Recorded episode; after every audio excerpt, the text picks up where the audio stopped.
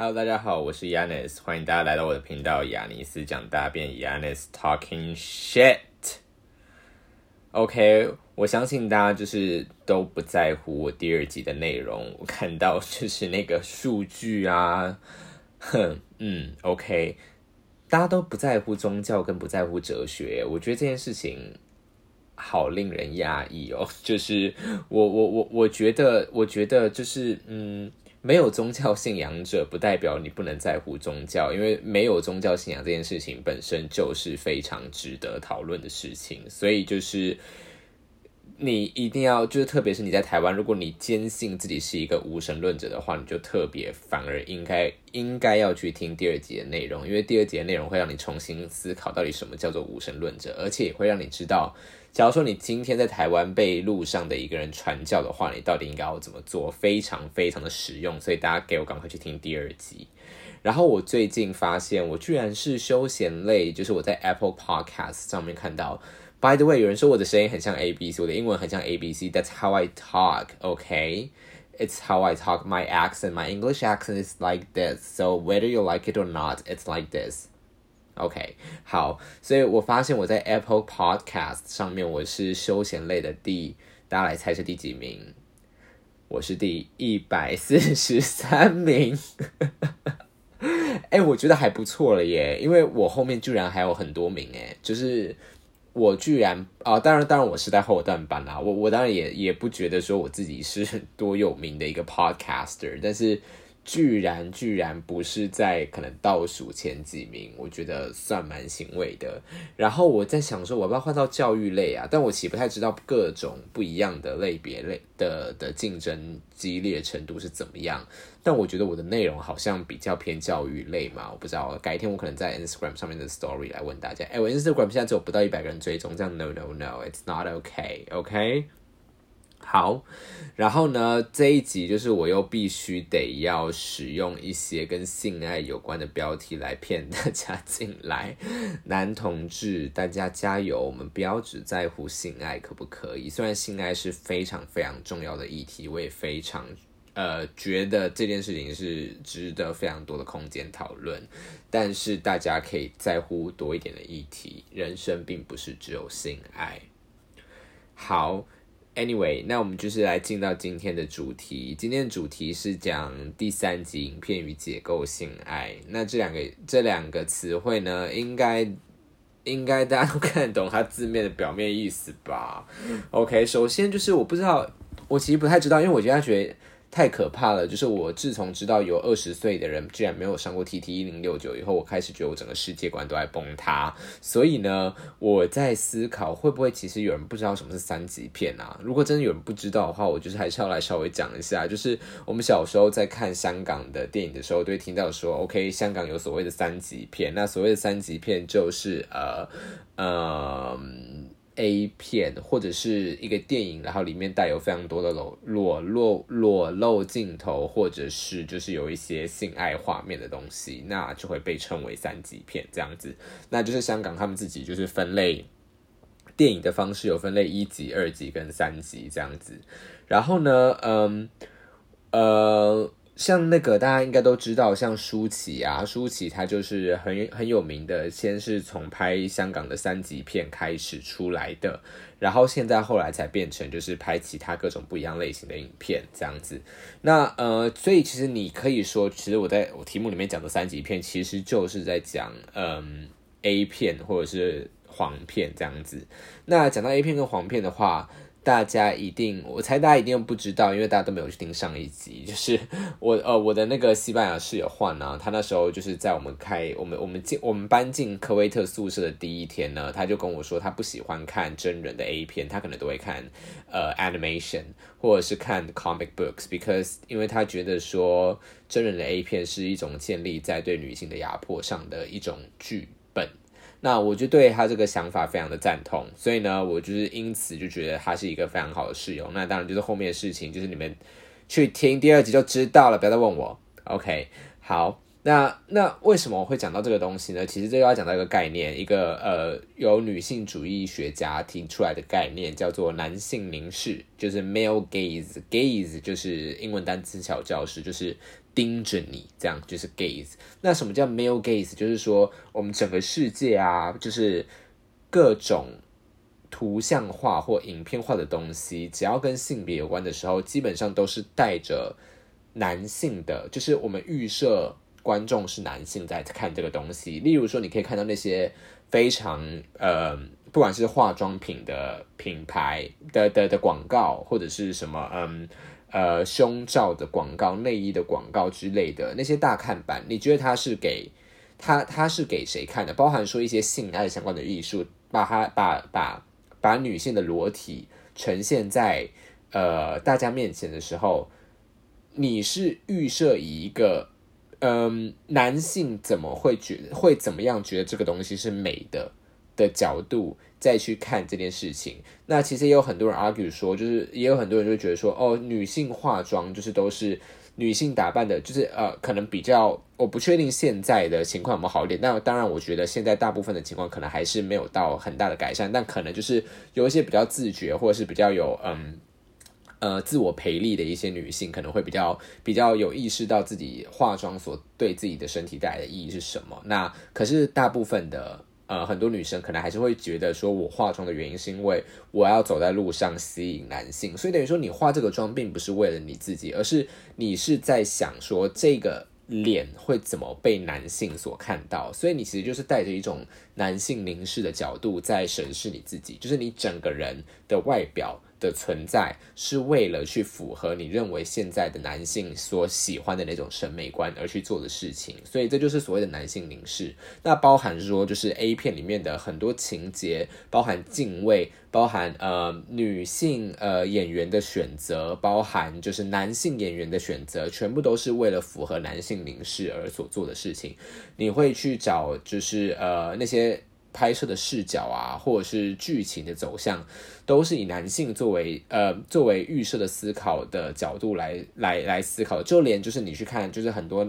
直男、很多异性恋的男生都非常喜欢看所谓的女同志的性爱影片。那这些女同志的性爱影片，虽然它整部影片都是女的，就是你甚至可以说连。连连脚本都是女生写的，然后连 camera 就是连那个摄影师、打光师、收音师全部都是女生，整个片场全部都是女生完成的，你仍然逃脱不出你这整个拍摄就是一个建立在男性凝视上的一个拍摄，就是嗯。我在接触女性主义之前，也都会讲说，哦，可是那那如果说我们这样的话，就是呃没有男生在场的话，那就不会有男生男性凝视的问题啊。可是当然完全并不是这样，就像嗯，你即使这整个公司都是由女生所建立的公司，你可能还是在为了符合男性的社会价值而在工作，不不一定现场要真的有男生才在，它才叫做所谓的男性凝视。你只要。你的脑袋里面的那个思想的取向是希望迎合所谓的阳刚为主，或者是男性为主的社会价值的话，你其实就是一直活在这样子的东西。那另外一个讲法就是，如果不是从那么视觉上的讲法来讲的话，就是父权的体制这样子。那所以呢，就是也可以看到说，就是嗯。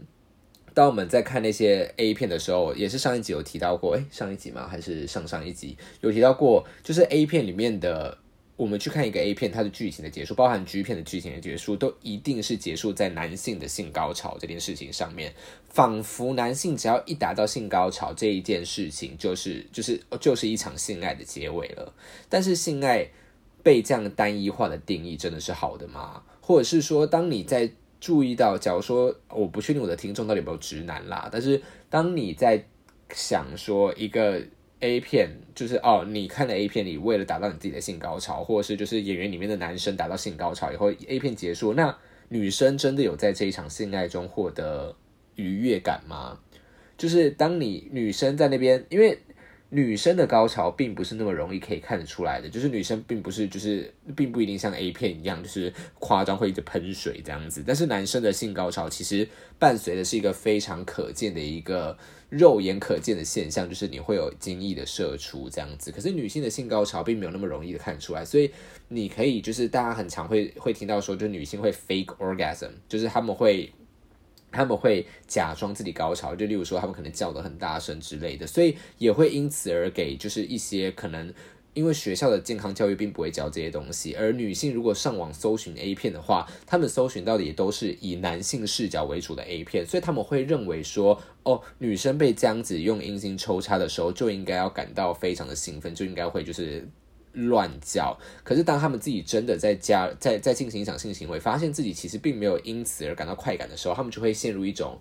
呃困惑，就想说，可是这跟我在网络上看的不一样。可是那当然不一样，因为网络上看的东西是服务于男性的东西，你看一个就是服务于男性，就是完完全是为了喂饱男性自尊而而而而而拍摄的一系列的整个就是性爱产业，然后。来从中去寻找到女生应该要怎么感到自己的身体愉悦，就是一件不可能的事情。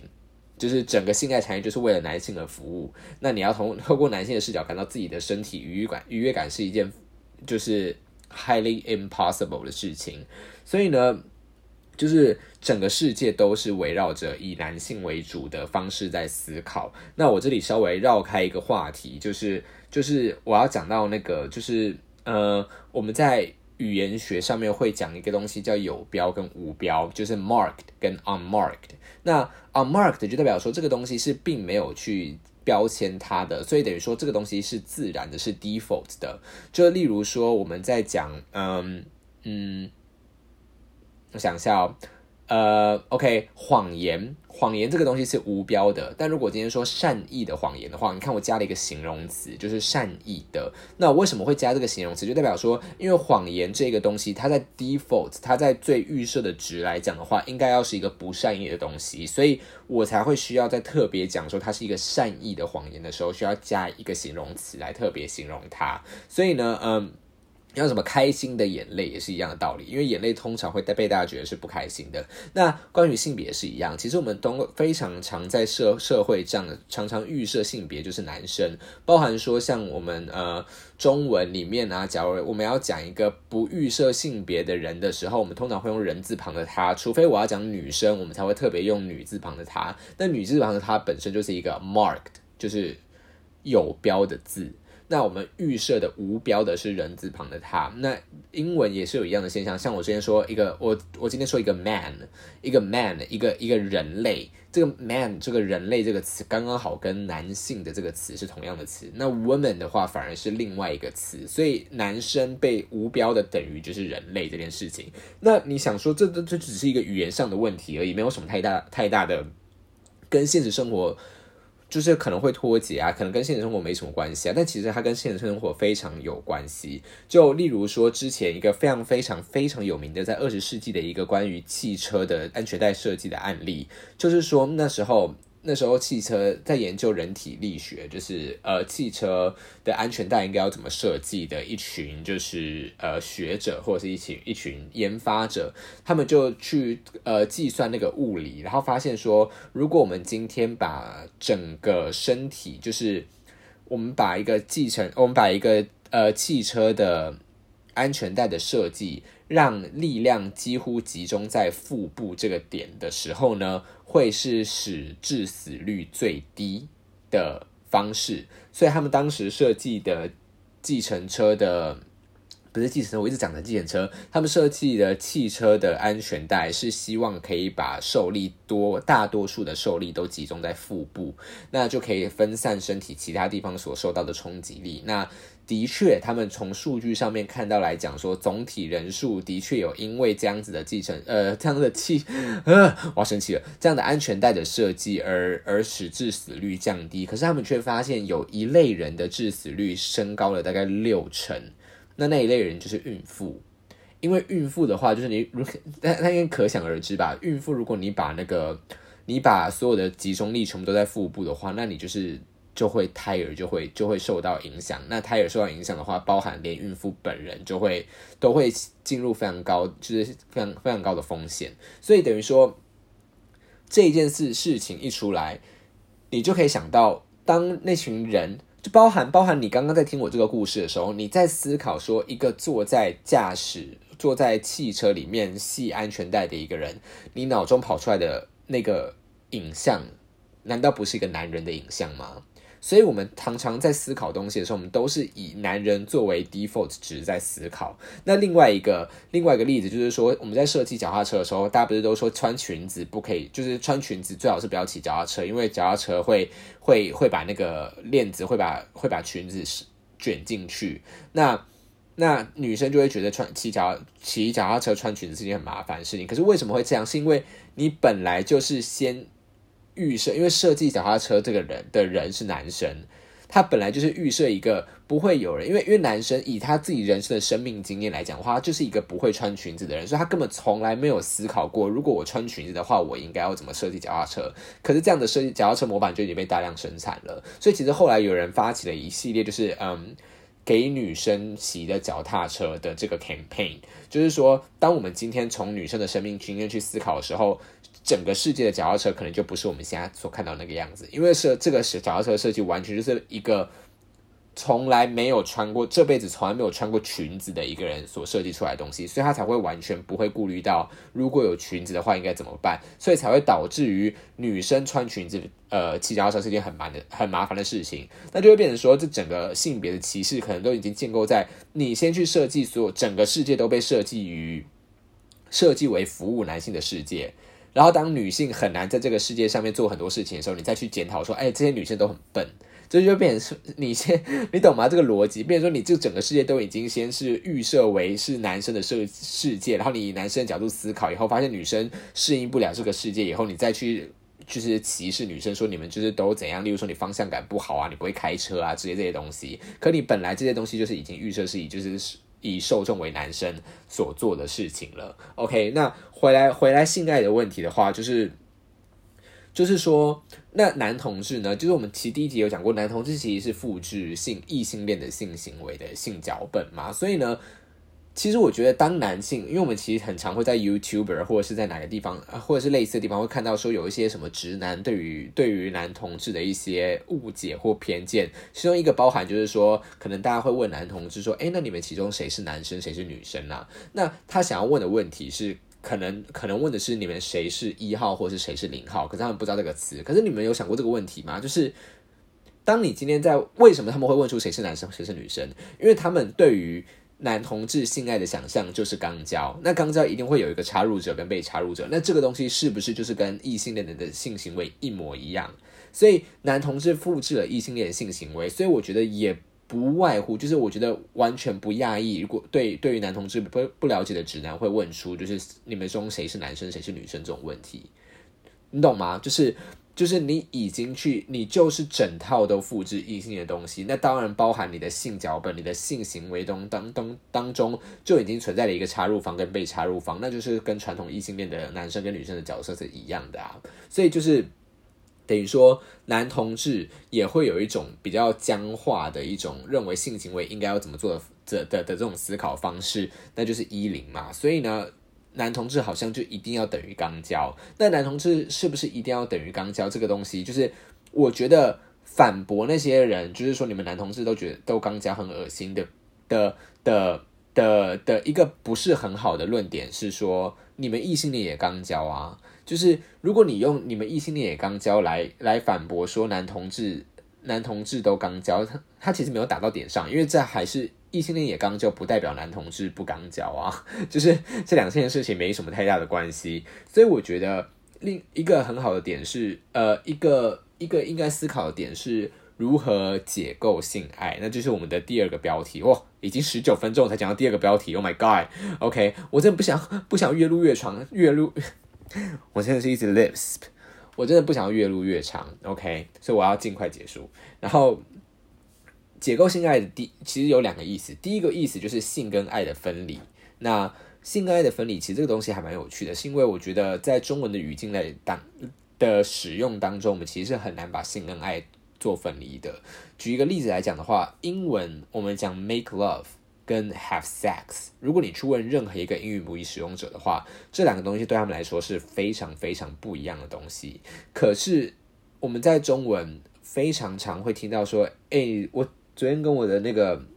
跟谁谁谁做爱这样子，做爱做的好爽哦。可是那个做爱的对象很常会是，可能例如说你用在炮友身上，你可能也会说我跟我的炮友做爱之类的。我昨天跑去跟，就是我昨天跑去我炮友家跟他做爱，或他疯狂做爱。可是你有没有想过，做爱这个词它有个爱在里面，就是就是做爱其实是应该要等于英文的 make love。那英文的 make love make love，他们在在使用这个词的时候，他们一定一定只会使用跟自己跟对方是有爱。的对象才会使用这个词，他们不会跟一个只有肉体关系的人使用 make love 这一个词，他们一定会说 have sex。那 have sex 就比较对应到中文的是性行为或者是打炮嘛。所以，可是在中文里面，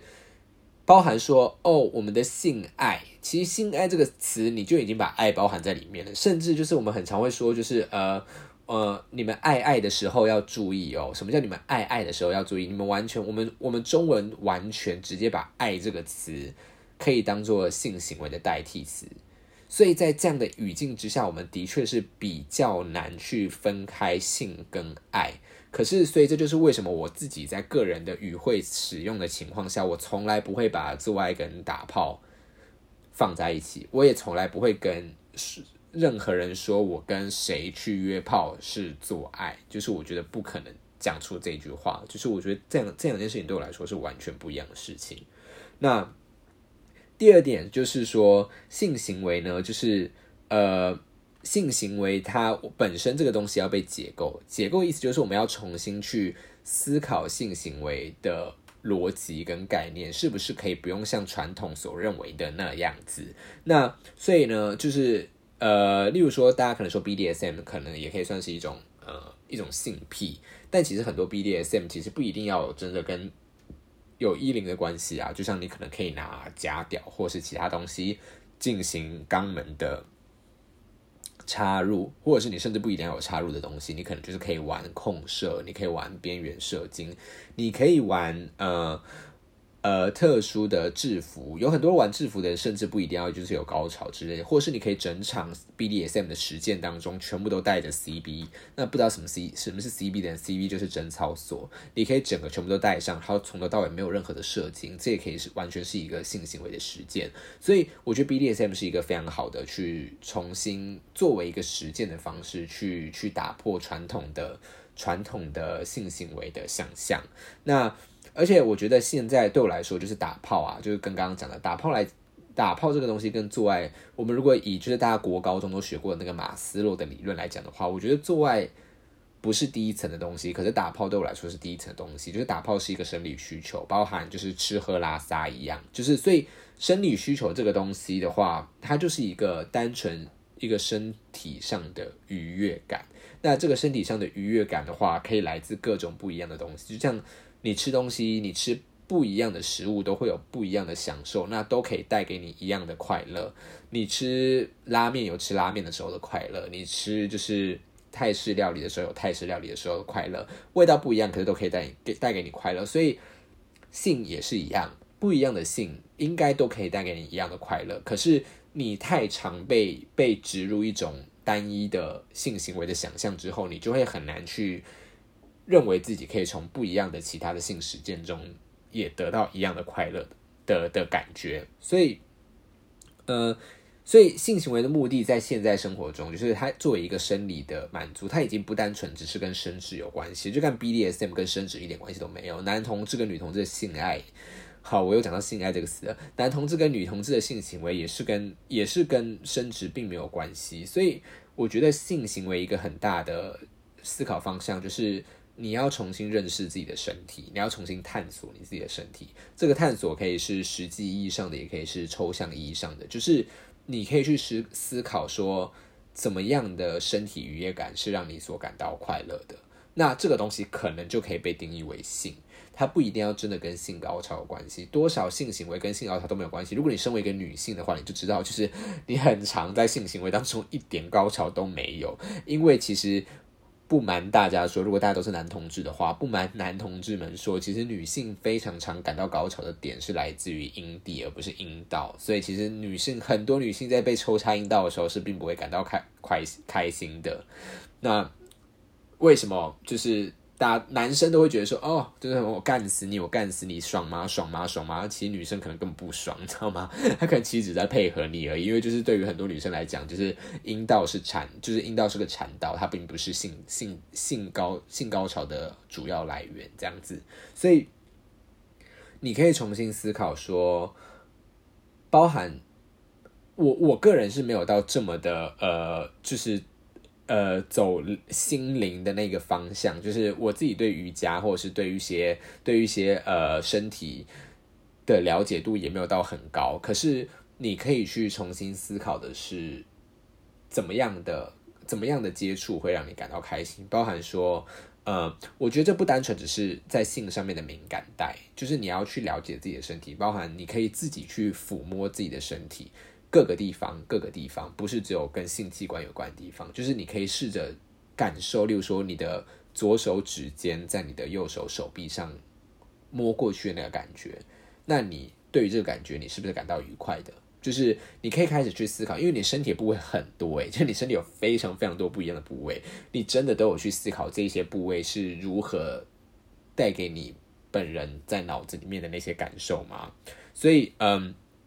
对，就是就是我想要讲的，就是说，当我们去重新去思考性行为的时候，我们需要思考是反反身性的一种思考，就是你要去从自己的内部去找到说，怎么样我们可以离开一个传统的跟第一集有连接的，就是性脚本。以外，我们还是可以感到性的愉悦。性可以是一个非常多元化的东西，它并不一定要是一个，就如同我们在 A 片或 G 片上面所看到的那一那一种，就是嗯非常非常单一化的东西。就像你吃东西，你也不会只吃一种东西，你会吃非常多不一样的东西。你的娱乐，你也不会只看一部电影，你不会一部电影好好看，你就把这部电影看一千一千遍，不会，你还是总是会腻的。你就是要去探索各种不一样的。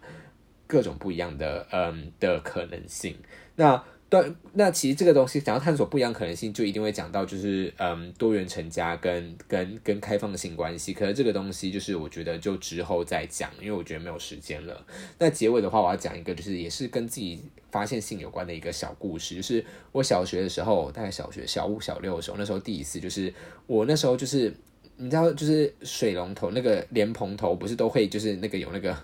天哪，我不知道那个东西要怎么讲哎，就是你下面不是都有个水龙头吗？你如果你把那个东西拔起来的话，就变成莲蓬头；如果你把那个东西按下去的话，就会是下面那个水龙头流出来。那我之前小时候在家里的时候，很喜欢用下面的水龙头来洗澡，所以我都会坐在那个水龙头下面，就是盘腿坐，我就仿佛自己好像是一个就是正在瀑布底下修行的一个高僧的那种感觉。那我就会坐在那个底下，然后就是如果我要沐沐沐话，我就会移开，就会因为因为。不可能边冲水边抹抹沐浴乳嘛？然后呢，之前就是在那时候就发现说，哎，我发现当那个水冲到我的阴茎的部位的时候，是一种很舒服的感觉。所以那时候就让那个水一直冲我的阴茎，然后冲冲冲冲冲冲冲，然后就是我就发现，哎，到某一个时刻，我就会非常非常的爽，就好开心哦。然后大概过了几秒钟以后，那个感觉就没了。可是我当时完全不知道。那个东西叫做高潮，就是我当时的性 受到性教育完全没有允许我知道这件事情，所以我就觉得说，哦哦，就是后来就是我也没有到，就是我要那一天时间比较多的时候，我才会做这件事情，所以我也不是我也不是每天都做这件事情。可是因为你知道，当时甚至就是精子可能还没有发育完成，所以其实喷出来的东西也都是透明的。那透明的东西就跟水的颜色是一样，而且重点是因为我是拿我的水一直去冲我的阴茎，所以我根本没有。意识到有喷出东西，你懂吗？就是 就是那个水流之强，你根本不会意识到你有喷出任何东西，你就觉得你就觉得就是哦好爽这样。然后所以我那时候就很好笑，就那时候 就是很长那段时间，就是想说为什么我洗完澡之后，就是身体上就是因为那时候还没有长出就是呃。很厚的毛，可是就是汗毛，就发现有一些汗毛就是 裹在一块，就因为我从来都不知道，因为我完全不知道我自己有喷出任何东西，所以我当然不可能去清理我身上沾到那些东西嘛，所以就是我当时就觉得说很长，为什么说我洗完澡然后出去跟别人吃，跟家人吃晚餐的时候，觉得说就是我脚上有一块胶水，然后还可以把它剥掉，很可爱这样子，然后后来就是人生第一次真的去打手枪以后才发现，哦，原来我之前其实就在做一模一样的事情，只是我根本不知道而已。好，今天就到这里，拜拜。